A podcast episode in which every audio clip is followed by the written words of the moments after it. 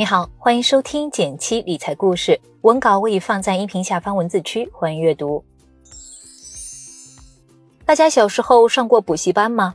这段时间最后一个补课的暑假吸引了我的目光，说是今年九月一日后将禁止补习班的开办。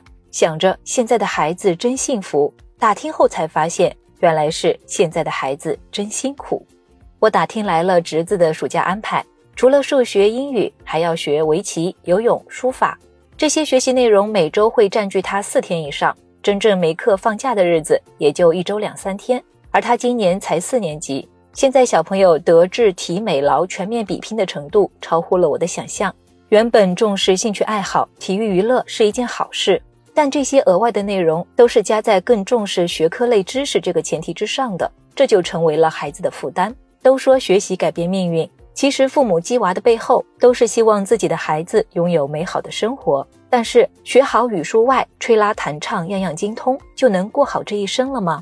其实，我们社会人都明白，在生产生活中，大多数学科知识都用不到。至于唱歌跳舞的才艺，也就在年会上秀一把。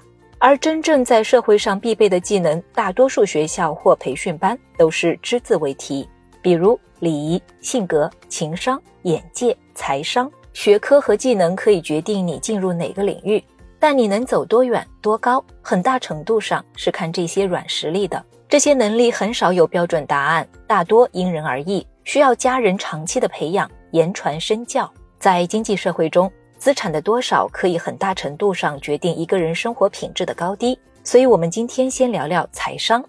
财商包含了对事物认知的价值观、对经济社会的理解、获取以及使用财富的能力。比如孩子想要买一个玩具，大人如果拒绝，会说什么？不许老是乱要东西，没钱，你有钱吗？要这个还是那个？只能选一个。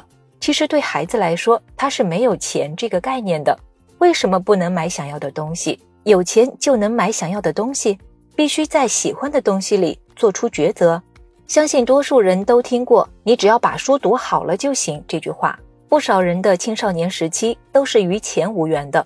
需要想要什么都是父母供给决定，一直到大学甚至是毕业后，突然需要为自己的一切开支负责。在财商上，就像小学没读完，突然要去读大学，这种挑战确实很困难。为什么九零后人均负债？因为父母满足了物质需求，让我们形成了消费观，但是在赚钱这件事上，大多数人又没什么概念，花的比赚的多，贷款也很方便，自然就负债了。其实财商教育这件事，不是家长不重视，很多时候是心有余而力不足，连自己都不是很清楚，又怎么一知半解的教孩子呢？就比如买玩具的事情，也许父母自己小时候得到的也是这些回答。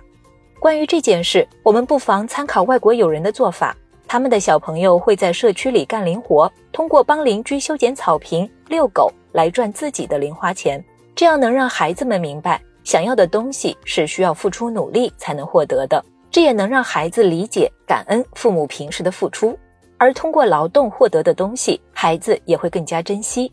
但如果自己的财商没有提升，在遇到财商类的问题，我们可能还是没法给孩子更好的回答。你能基本掌控每个月家庭的开支、收入金额吗？你对家庭的资产以及未来五到十年的增长预期心中有数吗？如果有买房买车计划？你有算过多久能达成目标，并按照计划调整支出吗？我们一直说，父母是孩子最好的榜样。我们只有自己把生活给过透彻了，才能更好的教育孩子，让他有能力为自己争取美好的人生。点击订阅电台，每周一到周五，简七在这里陪你一起听故事、学理财。我们明天见，拜拜。